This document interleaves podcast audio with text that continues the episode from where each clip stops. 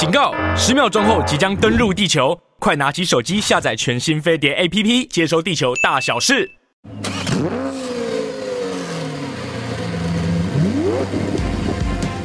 人因梦想而伟大，梦想因人而实现。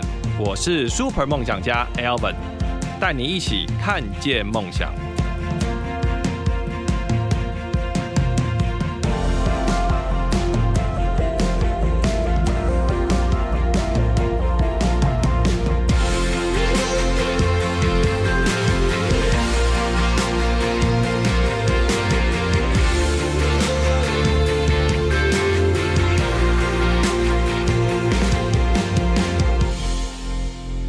大家好，欢迎收听本周的 Super 梦想家节目，我是节目主持人 Alvin。我们今天很高兴邀请到一个夏天车主的好帮手，呃，就是 XPEL 亚太区的总裁 Christine。我们邀请他来帮我们大家介绍一下他们家最强、最厉害的地方。各位听众朋友，大家好，Christine 你好，我是伟君 Christine。是，请问 Christine，我们按照节目惯例来，嗯，先请教一下你。心中的梦想车是哪一台？哦，对，有这个惯例啊、哦。对对对，我们都会 问每个来宾都会问一下。当然当然，其实我觉得我心中的梦想车从小时候到现在已经经过几轮的变化了。是。对，那小时候当然梦想着 A 双门超跑啊，嗯、而且老式的，然后后来 A 就很多更新啊。嗯。但是呢，现在慢慢的 A 逐渐可能车也可以达到这个境界了，就想反而往老的东西去去、哦、去喜欢了。对。所以我觉得 A。因为前阵子去了日本出差，嗯，然后去了他们一个老车的那个博物馆，是。那那时候到德国的时候，也看到很多这样子的车，就是那种二三零年代的，对对，老车。是。对，那以前在美国的时候也看到，哎，居然有那种那种 好古典哦，好古典的那种老车，嗯、在乡间的小路还能跑哦，嗯、然后你就看到一个老公公这样子开着，哎、嗯，就觉得特别绅士，特别 elegant 这样子，就觉得啊。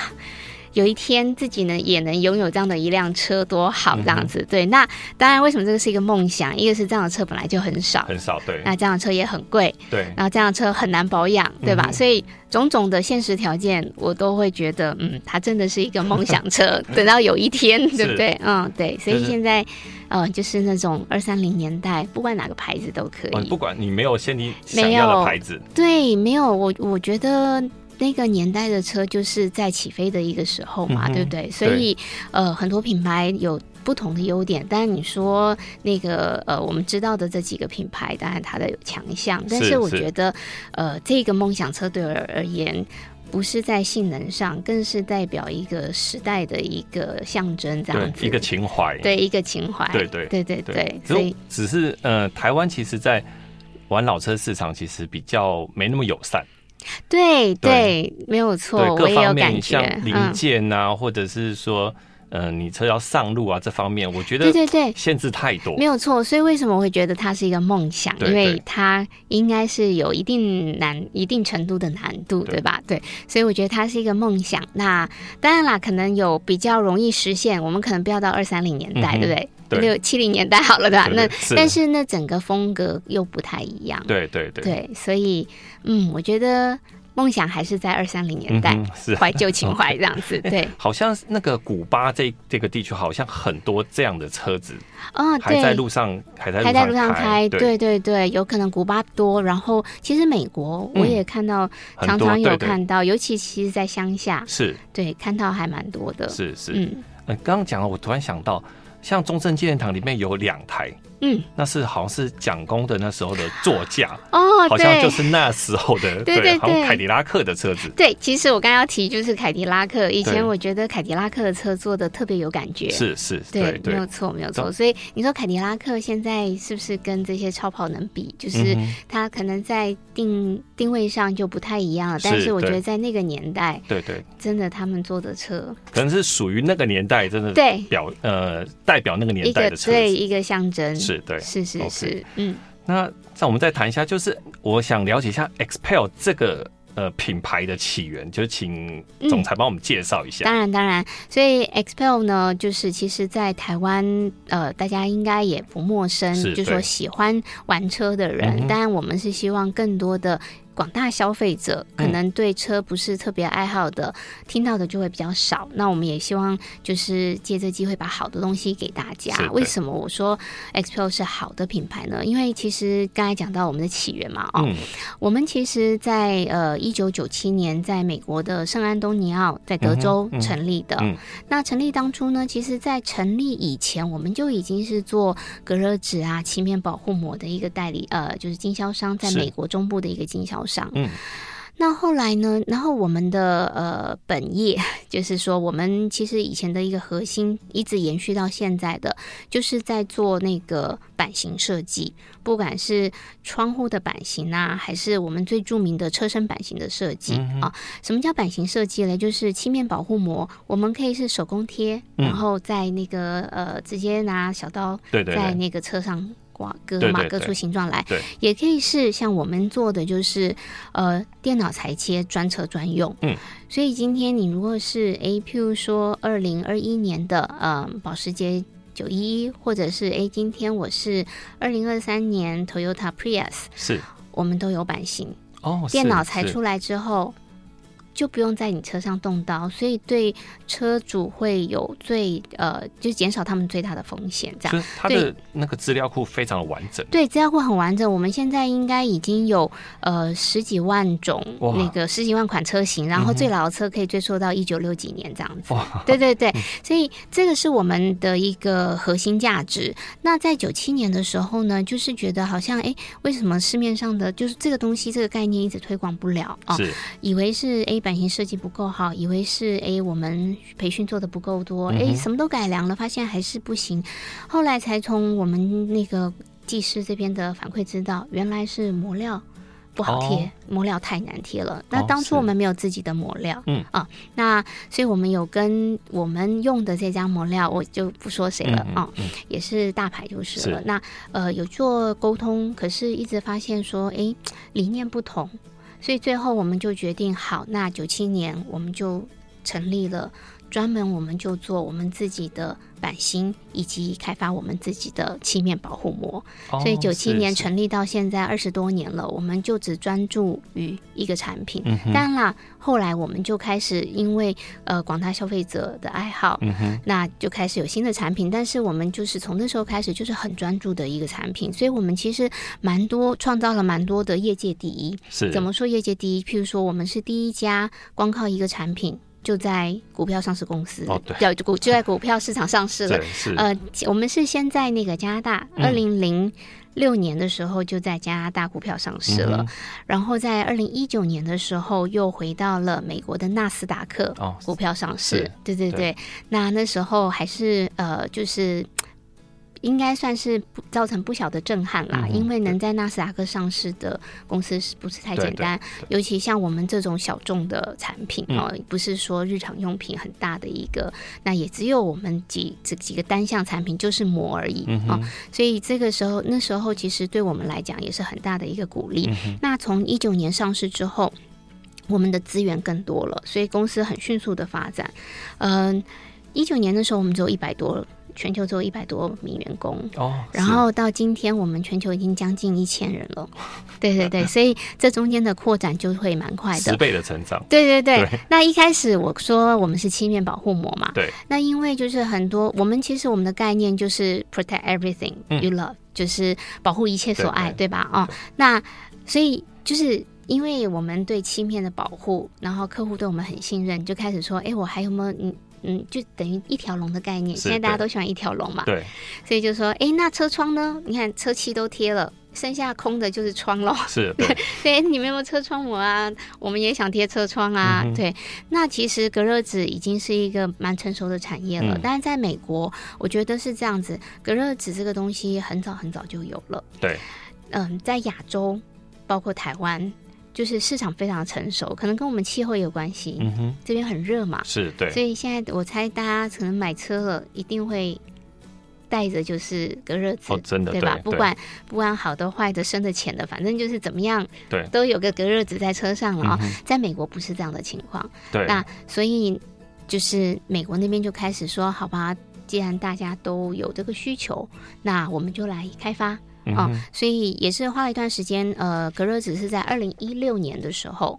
哦，是二零一六年，对一六年的时候，在美国推出了这样子。嗯、对，那呃，在台湾的话，因为分公司也成立的比较晚一点，嗯，我们在一八年成立的台湾分公司，嗯、其实是亚太中心这样子。哦、对，是。那所以隔热纸的话，也是在两三年前的时候正式在台湾上市。嗯，那去年的时候呢，我们请林志颖做代言的时候，也是刚好我们就是有一个最新的顶级产品，呃，XP 的这个多层金属膜上市了。那就是这样子一。一步一步慢慢来，我们是觉得说好，既然客户有这个需求，在台湾虽然市场比较成熟，嗯、我们还是希望把好的产品能够带给大家。是，总裁刚刚提到美国这个市场，嗯、它的隔热纸的部分是不是因为他们有一些法规的限制？嗯，其实对，而且美国很好玩，它虽然是那个就是一一个国家，可是每个州哦。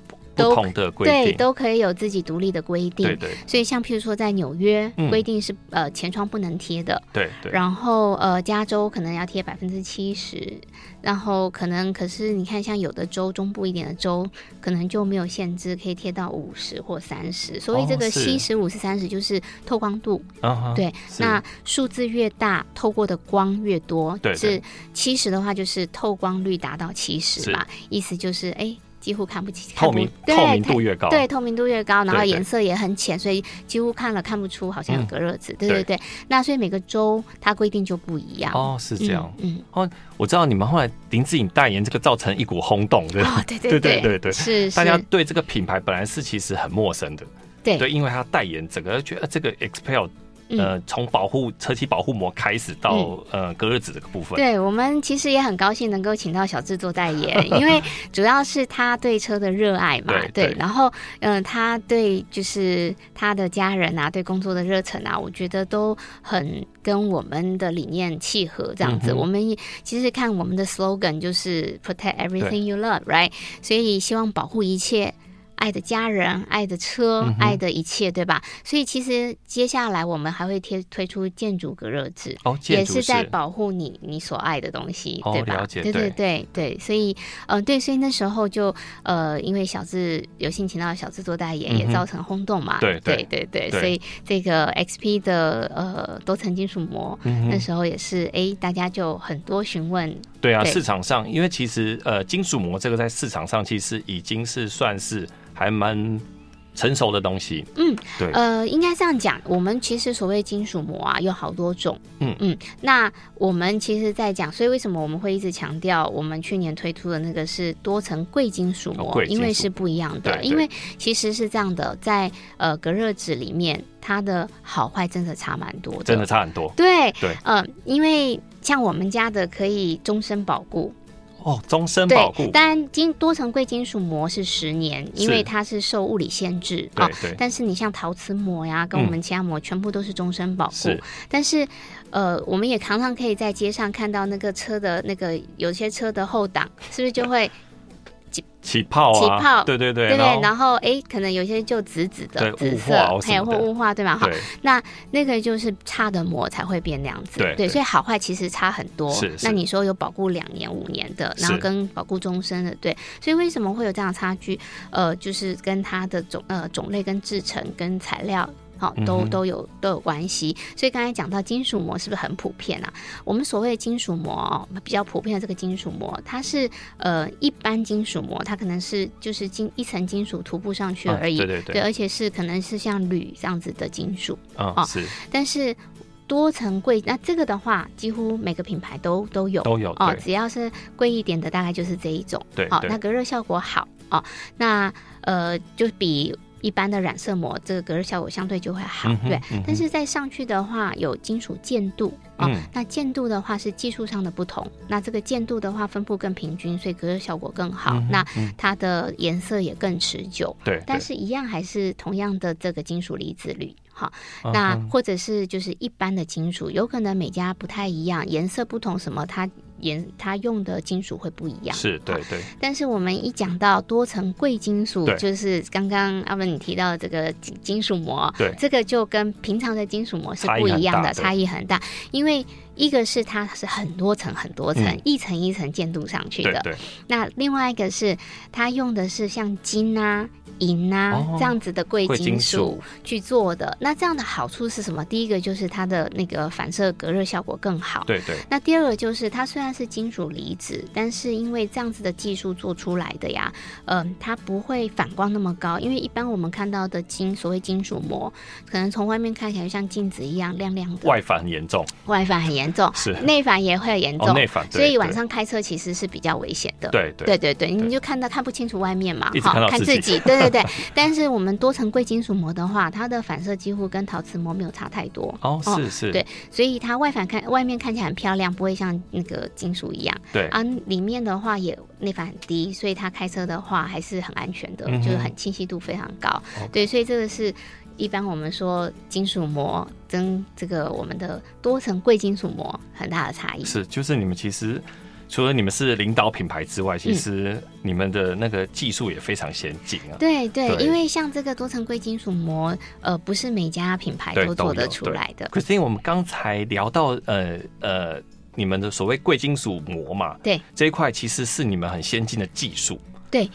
这个是呃，大概就是全球大概也就是一两家品牌做的出来而已。对对对，对。然后我们现在听众来认识一下，为什么要贴隔热纸啊？嗯，为什么要贴隔热纸？因为其实呃，不也不是说。一定一定要对，但是因为现在这个环境哦，嗯，我们就先讲讲隔热纸的好处，你就知道为什么要贴了嘛。哦，所以隔热纸顾名思义就是隔热嘛。是。那你看以前我们其实像现在动不动就三十四、三十六度，以前好像很少这样子的温度，对吧？对。所以一个是舒适性的问题，所以隔热纸它呃最大的一个功能它就是隔热。是对。但是呢，它不是只有隔热的功能，因为隔热纸它还会隔。绝什么紫外线？对对，那尤其它在隔绝紫外线，都是达到像呃 XPEL 的隔热值都会达到九十九点九九，九九九九四个九，对，所以它紫外线隔绝，而且隔绝的不只是我们以前的所谓的这个短波，就是诶会晒伤这些的，对对，它长波、短波都会 UVA、UVB 都会隔绝掉，所以嗯、呃、就会呃减少的皮肤癌的。那个产生吗？对，可能性对，对吧？哦，对，所以呃，紫外线的隔绝也很高。那另外一个就是把嗯、呃，行车的时候，有的时候太阳啊、眩光啊这些东西会很影响呃开车的安全嘛。对，对，所以也会减少眩光。那还有一个很大的功能是什么？就是不幸发生车祸的时候，嗯、其实大家可能听过一个统计数字，就是呃，在车祸的呃事件里面，呃，人身受到。飞溅玻璃的伤害其实比车祸本身来的要高哦，对对，也更严重哦。那贴了隔热纸的话，另外一个好处就是在这种紧急状态下，嗯、它可以把碎件的玻璃，就是碎碎掉的玻璃都 hold 住，对，它不会飞溅，所以就会保护到人身。对、嗯、对，所以其实功能性很多。是，对，因为我觉得隔热纸也给有一个很重要，就是它其实。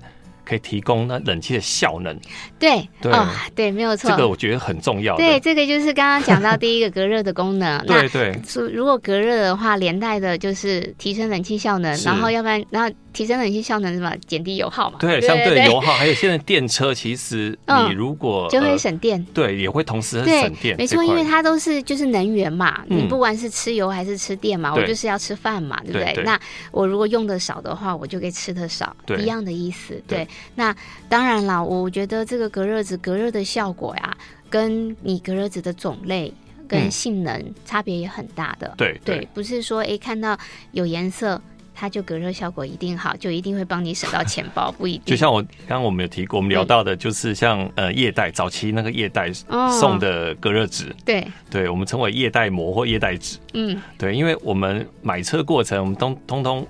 多多少少要跟他做一些呃沟通嘛，就是说可以送送什么送什么，熬到最后他就好好都送都送给你。对对对，所以其实就是一分钱一分货啦。对，那如果大家会比较重视这一块的话，就是呃。可以自己加点钱啊，升级一下，我觉得这样也会蛮好的。为什么嘞？可以给大家解释一下这个隔热效果到底是怎么来的？嗯、哦，那那个其实隔热呃，我们可以看整个太阳光里面，它是一个连续的光谱，所以它分成好多种光，好多波段，对吧？那呃，其实可以产生热的这些波段啊，包括可见光，嗯，然后包括红外线光，对，还有包括紫外线，对，对吧？那大家可能以前都会觉得啊，黑黑的应该就可以隔掉热了，颜色越深，感觉颜色越深，感觉 那个隔热效果越好。对对对，这个只讲对一半而已。嗯、你隔你颜色深，肯定。就是因为你我把大部分的光先隔绝掉了嘛，嗯，所以肯定会有部分隔热效果。但是我们刚才也讲了，隔热大概百分之四十来自热，大概的百分之四十来自可见光，百分之四十来自那个呃呃呃，就是红外线。对啊，那红外线我们肉眼看不到嘛，是对，对对。然后剩下的这个十几才是来自呃紫外线啊，各式各样不同的东西。嗯嗯、所以你把四百分之四十几的可见光隔绝一部分的话。那当然是有隔热效果，但是我们还漏掉更多的这个将近百分之五十的这个呃红外线产生的热能，对，对吧？对，所以这个膜 其实啊，不是每个人都喜欢黑黑的，而且黑黑的又影响那个行车安全嘛。嗯、对，所以其实我们有办法做到，这又跟技术有关了。刚刚我们就综合的在讲，嗯、我们可以做到，我让很透亮的膜。隔热效果也很好，达到一样的效果。对，因为我去隔绝我们看不见的这个紫外线这个部，呃，对不起，红外线这个部分，对，对，对，对，所以我把红大部分的红外线隔绝掉了，再隔绝少部分的可见光，嗯，那我整个隔热效果就上去了，是，对，所以这个加加上我们紫外线是完全隔绝的，对，对，对，所以其实是要一个综合的考量去看的。嗯、那在相同的技术的磨料之下，那当然了。我颜色越深，我可见光得的越多，当然效果还是是更好的，嗯、这个无可厚非啊。但是我们要整体的去看，不是颜色深它就一定隔热效果好，这是不一定的。那其实我有一种呃很简单的测试方法，嗯，对，其实好的隔热膜跟好的隔热纸跟不好的那个差异性其实很大。嗯、你看在太阳下曝晒的时候，嗯、除了上车的体感之外啊，其实你可以手摸那个窗户，嗯。呃，虽然我可能贴了很深的，对，很深的隔热纸，嗯，可是那个窗户还是很烫。嗯，对，可是好的膜其实摸上去那个温度跟会差异很大，差异的很大，对，对对对。对对，所以这个是其中的一项，很简单的，很简单的一个去测试它。对，那我们刚刚也提到说，呃，其实膜分好多种嘛，对，呃，这个是一个测试方法，因为在同样都是呃早期的话，可能染色膜最多，那染色膜也是最低阶的一个膜，就褪色的很快，对，褪色的很快，看你染料用的好不好。可是不管怎么样，它一定就是几年内它就会褪色哦。对，但是呃，接下来还有一般金属膜、陶瓷膜，跟我们最高级的这个呃多层贵金属膜。对，但是呃，今天这个测试方法，我们在比较呃陶瓷膜跟这个呃多层贵金属膜的时候啊，就会看到另外一个现象是，因为它们呃隔绝热的物理机制不一样。对啊，呃，陶瓷膜的话，它是靠把热 hold 住。它是靠吸热吸在这个膜上，所以让膜不会进到车内来。哦哦、是，对，那它辐射进来的速度也会减慢啊、嗯哦，这样子去隔热的。对，这个是它的物理特性。它是用呃呃把它的陶瓷纳米化对喷呃涂建在那个膜上面。对，是是是，阿文，你刚刚就讲的很很。大的一个重点就是，它是把纳米化了，哦，对，它把陶瓷颗粒纳米化了，所以它可以更好的去呃分布在这个膜上面，更密集的分布，所以其实它。就算都是陶瓷膜，它也会有分好坏。对，因为陶瓷用的颗粒多和少，密度高和低就会有差，对吧？对。那陶瓷膜它是利用这样子，因为它是陶瓷，陶瓷吸热，然后热吸在膜上了，它就不会进到车来，这样的一个概念。对。但是金属膜是完全不一样的。为什么金属膜效果好？就是金属膜它是。用那个反射，嗯，去达到它的隔热效果。因为金属嘛，我们看一块那个铁板在那，它那个是不是直接是反射？光是反射的嘛，哈，对，所以金属膜的话，它直接把热就隔绝，直接就打到就反射掉，所以它是完全就还没有进到呃车内来，嗯，它就已经反射掉了，嗯，这样。那所以这样的情况下，你去感受一个贴陶瓷膜的跟一个贴金属膜的，它的那个玻璃温度。会就会有差异，就会有差。陶瓷膜的会高一些，嗯、虽然它也是好的膜，对对、哦，但是它的温度还是会比多层贵金属膜高。对，那呃，但是你说陶瓷膜和染色膜，你两个去比的话，哦，那对，那 那染色膜肯定还是那个热热很多，对，真的热很多，对对对，是是是。那这样你们怎么可以做到是说十年以上到终身这样的保固啊？嗯我觉得这个、呃、这个就是技术所在喽，不简单，这个真的不简单。对对，一个是当然是技术的先进啦，嗯、然后品管啊，对对，还有就是我们对呃消费者一个负责任的态度，不好的产品我们是不愿意推出的。是，对对对。那其实这些东西在那个市面上也是经过，就是在我们美国是经过呃验证的，嗯、因为就像我们说我们。那个车漆保护膜，我们提供十年保固，对，是真的。我们知道，我们有例子。就是因为我们你看都这么久了，我们从一九九七年就开始，嗯，那现在目前市面上的这一款就是自动修复的这一款膜，也是二零一一年就是业界第一款提出的，这个又是业界创造也难嗯一另外一个第一，我刚没提到啊。那我们在 Arizona 就是亚利桑那州跟 Florida 佛罗里达州这两个州都有。真的车天天在路上跑，然后已经贴了十年在那边，所以我们看得到，我们知道，那一样的隔热纸，我们都是有经过这样子验证过的。对、哦、对，那这个就是技术啊、品管啊，我们一直在求追求最新的技术。对，那像像譬如说，哎，那个前挡前挡玻璃盾。就是大家叫玻璃盾啊、嗯，其实就是前挡外贴保护膜。对对对，对，像这个产品啊，就是市面上其实已经有很久了，很多超跑都对都喜欢贴哈。那这个可能超跑更需要，但是很多一般的呃一般的豪华车，他们也会说，哎，我们也希望，因为那个玻璃一破。整片很贵嘛？对，对。那天我听到有一辆车一片玻璃什么七万啊？对对对，就是很贵的一个数字。那呃，所以大家其实有这样的需求，为什么我们到今天一直都还没有推出？因为我们在研发这一块产品的时候，我们觉得我们做到的跟市面上现在的技术差不多。哦，是是，对，没有超越，没有突破，对，没有突破，所以我们就不愿意推出这样的产品。嗯、那不过好消息是我们现在有突破哦，哦，已经在测试一年多了。是是那嗯，在今年年底或明年年初的时候，也会在美国推出这一块。对，所以我我为什么提到这个，就是我们的精神。对，对我们我们。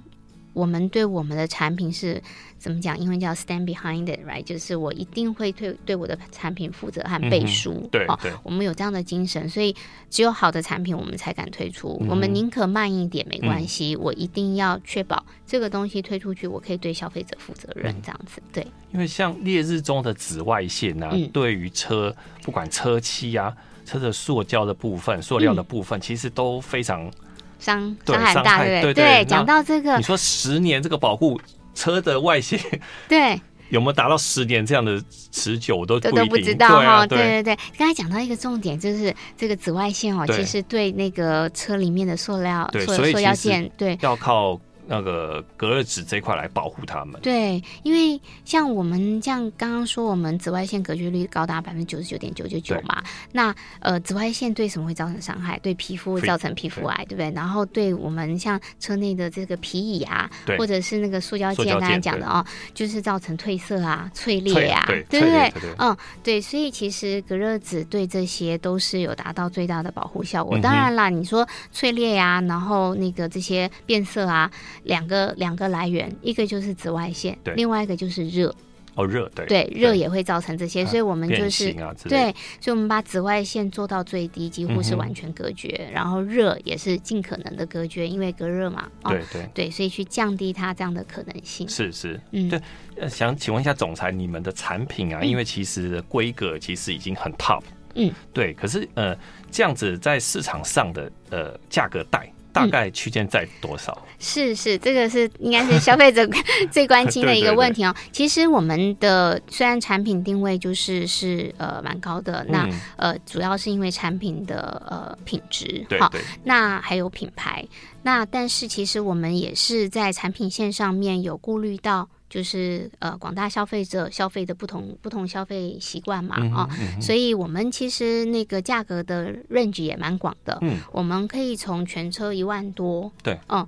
到全车六万多的膜都有，嗯、哦，对，是是，那而且可以因为不同的需求去做搭配，嗯，像譬如说刚才提到的这个多层贵金属膜，哦，多层贵金属膜是隔热效果最好的，但是它的一个呃缺点之一就是它会阻隔讯号，哦，这个是无可无可避免的，对，对，对。吧？那但是我们会去帮消费者做搭配。啊，比如说搭配陶瓷膜啊，去降低这个呃讯号阻隔的问题，对，那就不会有这个问题。所以我们也可以做这样的搭配，所以有全系列的膜去去做，嗯哼。就是它搭配可能前挡的部分，可是侧边就不是，所以它在使用手机上就绝对没有问题。然后包括导航啊、GPS 这些东西，电子所有那个呃、嗯、车内的电子设备，除了少数，我我必须说，除了少数一两款品牌或车，那他们可能就是 somehow 他们的雷达感测啊什么的，是坐在他们玻璃上前挡玻璃上，哦，那我们就会不建议，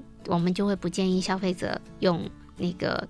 贴这个对，贴这个多层贵金属膜。对对。那我们宁可推荐我们最好的陶瓷膜，因为陶瓷膜也分两个等级。嗯、我们宁可呃消费者去贴好的陶瓷膜，对，而不要影响行车安全。是，对对。像呃我们有时候常会遇到，因为消费者其实我觉得消费者现在的那个观念啊，其实都很好。有时候。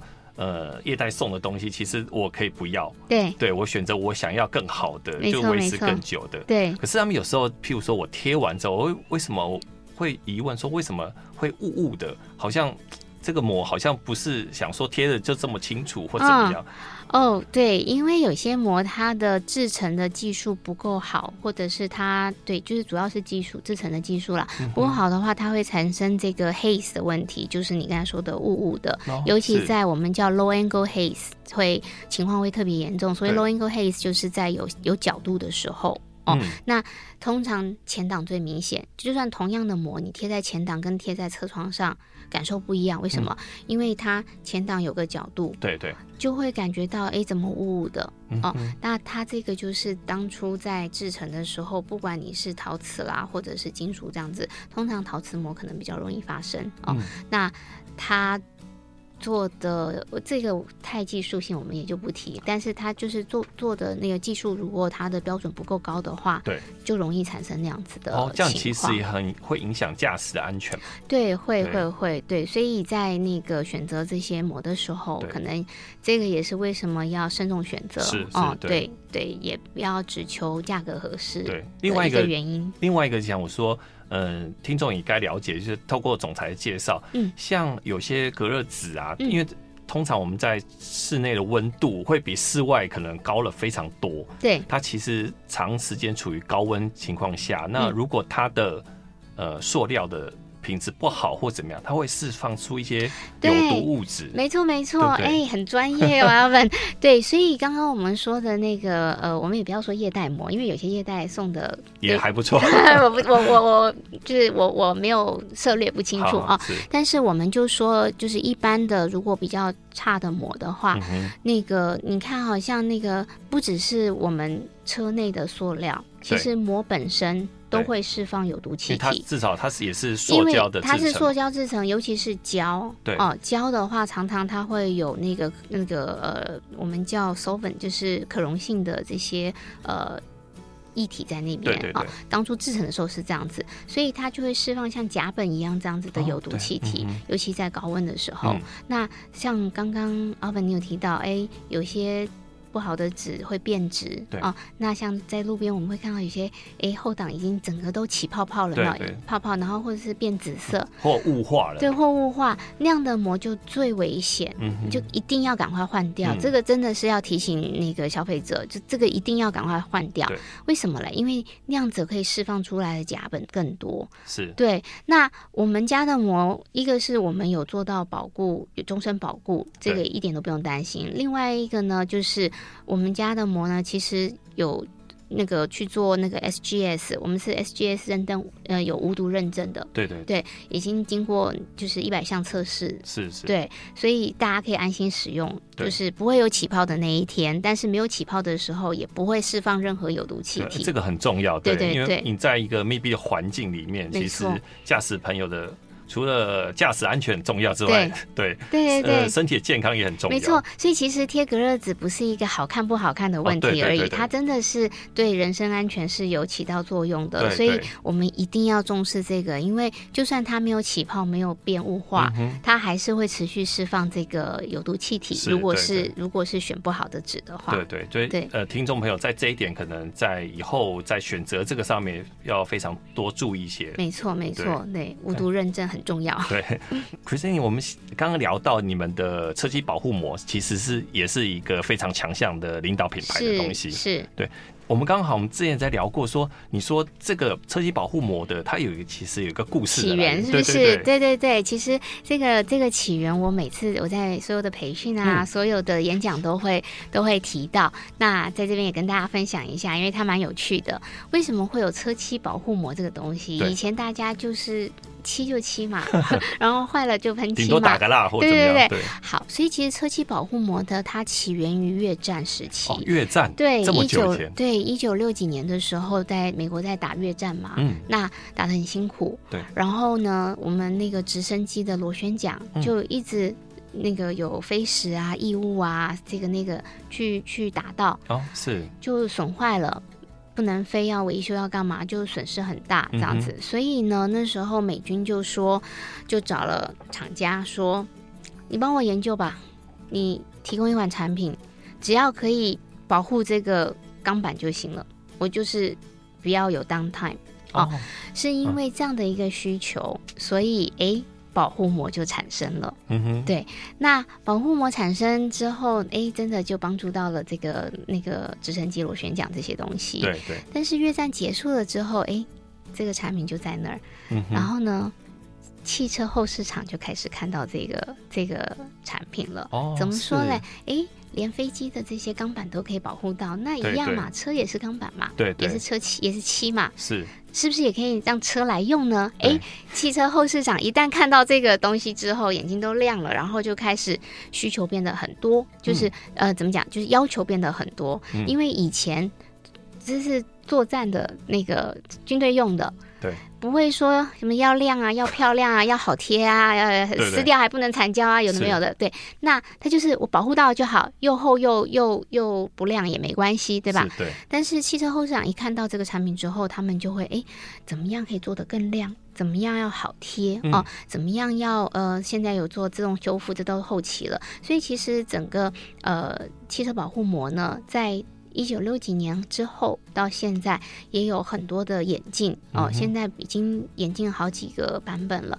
那刚开始的时候可能是 P P V C 材质，对，对，所以 P V C 材质当然它都是塑胶材质、塑料材质，对吧 P V C 呢，它跟现在的改色膜材质是一样的，哦，嗯、叫 PVC。那 PVC 当初在用的时候。哎，达到它保护效果没有问题。可是后来汽车后市场开始在用的时候，就发现它不够亮哦。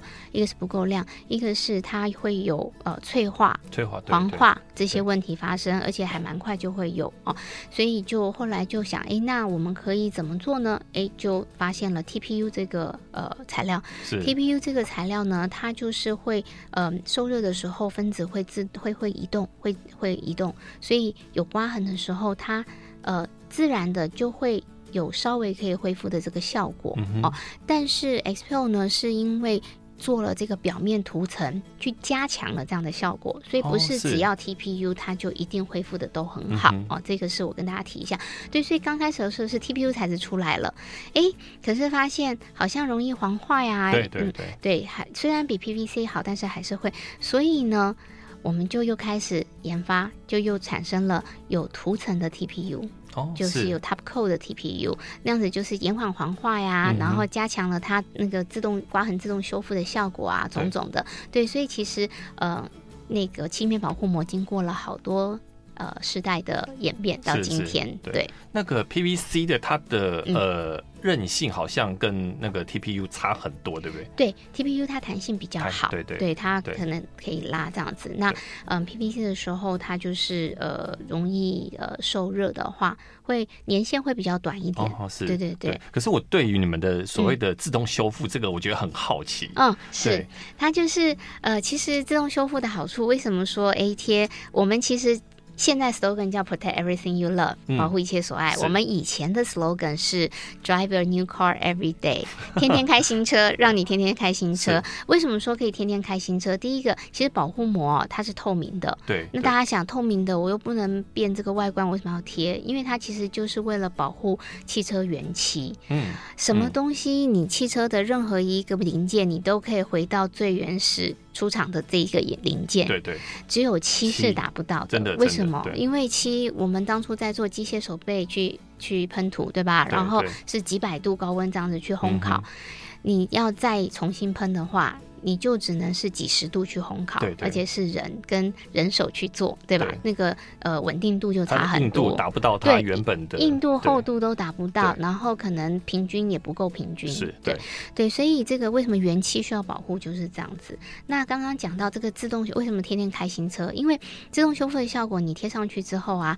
你像我不管再怎么爱车，我要洗车，对吧？对，尤其爱车人可能更容易更想洗多洗车，是啊，洗久了是不是开始有太阳纹？出来，嗯，你就算是用手洗，用那个软布什么的，还是会有这些太阳纹的炫纹，对吧？但是在我们有车漆保护膜的情况下，你就算去加油站的那个呃自动洗车机，它可能布都很粗，可能有有小细纹、小刮痕，你开出去太阳晒一晒，它自动会修复，所以永远都一样的亮，永远一样的新。就算今天有小小刮蹭哦，对，如果没有伤到它基底的这个物理。那个层的话，基层的话，它慢慢的也会修复。嗯，当然是有极限哦，不是没有极限的啊。但是就是基本上这些小刮痕都不会存在。那这样子，呃，会不会很多越野玩家，因为他们在开林道的时候，嗯、其实树枝啊，嗯，哇，那个很容易刮伤到车子的，对对对，而且那不会很深，可是。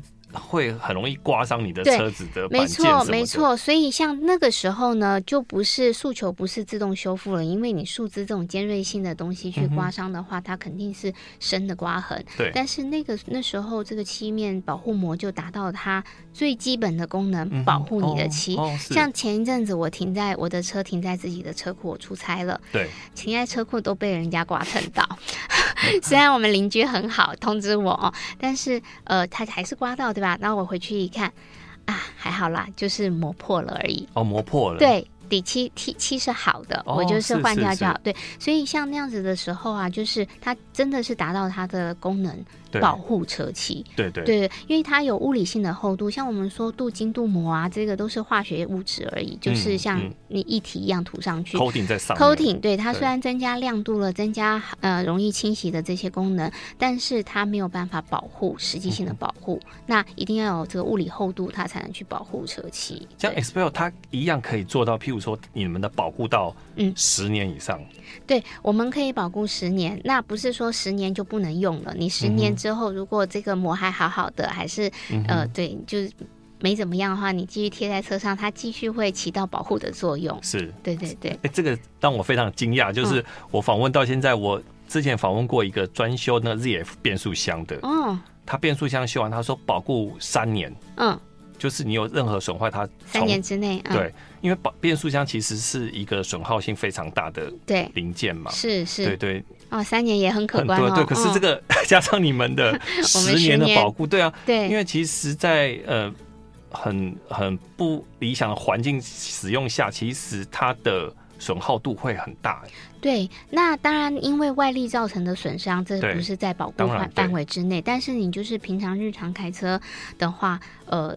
它不会无缘无故的像起泡啊、脱脱胶啊，嗯、或者是呃翘边啊、龟裂啊，这些都在保护范围内，是它是不会有这样的状况的。所以你就是没事，你没车祸、没干嘛的话，你不需要去换这个膜。可是黄化这个其实就很难去。对，黄化的话是这样子的，虽然我们说对黄化是有保护，但是黄化这个真的是很看车的保养。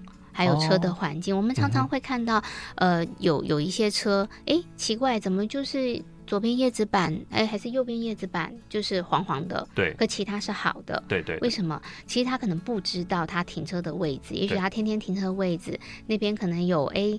大家那个可能哎种花什么喷喷那个呃养分什么的，oh, oh. 就是只要有化学物质沾上来的话，那它可能就会造成变质。Mm hmm. 那当然还要看就是贴当初装贴的时候这个。呃，店家用的这些呃施工的材料，对对对啊，包括前置作业，如果用的水质不好啊，或者他比如说哎之前有先抛光，没有把这些抛光剂给彻底清除的话，哦、这些种种都会影响到对对呃之后的变质。对对对。好，那最后总裁，我们讲一下 XPEL，你们最早呃出来就是专门是做一些那个车体的那些资料库、板件资料库的这个开模的部分。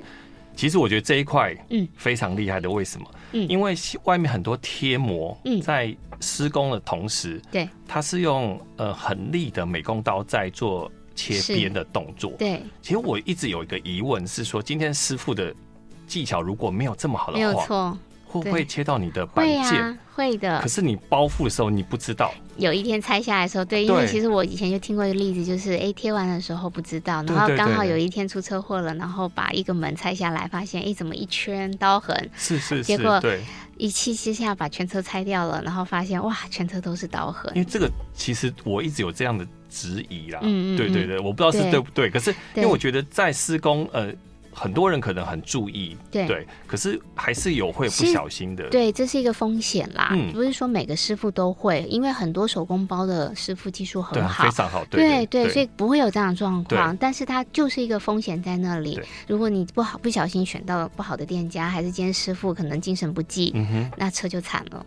所以，所以你们家的施工，嗯、譬如说我今天我开一台什么样的型号车子，嗯、只要告诉你们施工的厂商，嗯。然后他就会直接，你们就直接切割成它的板件或者是隔热纸窗型的。对，是的，所以我们有数据库，然后嗯。呃各个车型的那个都有，都板件。对，那像有的时候前保，因为前保可能有不同的版本什么的，对对，可能光一个前保就两三个版型这样，对，对，对，对，对，都是可以选。而且我们的 DAP 软体可以客制化这些板件，譬如说有些师傅喜欢贴的更满一点，他就会加边加这个加那个啊，或者是他可能会呃要求，哎，我这个呃这个油这个呃引呃油箱盖，啊，我可能油箱盖也想要把它包起来，还是我可能呃怎么，对这些。这些都是呃可以克制化的，oh, okay, 对，都是可以克制化的。OK，这样这样减减少这样子师傅在施工上的一些，对，我们就等于是把一些风险从降到最低，对，降到最低，从那个客户的身上给拿掉了，这样对。所以慎选店家，然后去授权店是很重要的，因为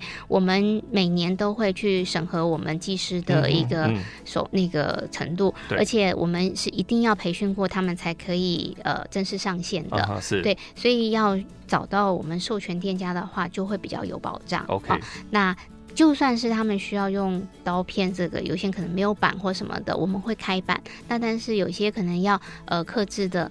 就算他们要手工，都是受过训练的。嗯、对对对，确、哦、保这个风险。这个是真真的要大推大推这一个。对，对，没有错，谢谢。嗯，那我们今天非常感谢 XPEL 的亚太地区的总裁 Christine 来上我们节目，让我们知道这么多，就是有关于，譬如说你未来想要贴隔热纸，你要怎么去选择，嗯，或者车漆保护膜，你要做哪些选择啊，或怎么样？嗯，对。那如果今天听众想要更进一步了解的话，嗯、那他可以上可以上我们的官网，嗯嗯，www.xpel.com.tw，嗯，或者是也可以加我们的官方 LINE，呃，XPEL 台湾，OK，对，就可以就是就可以联系到我们，对，那那边会有客服电话也会有 email 可以联系。好好好，嗯、那听众要持续锁定我们的 Super 梦想家节目，我们下周同一时间再见喽。